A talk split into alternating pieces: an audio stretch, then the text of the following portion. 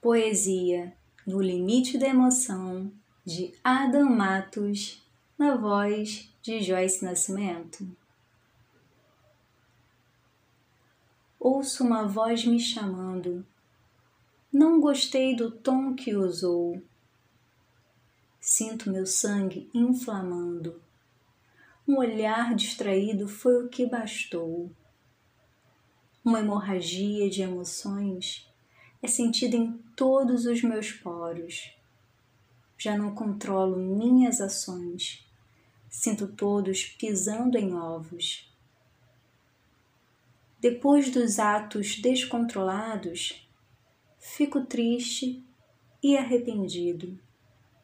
Todos à minha volta estão desolados, como se não houvessem entendido.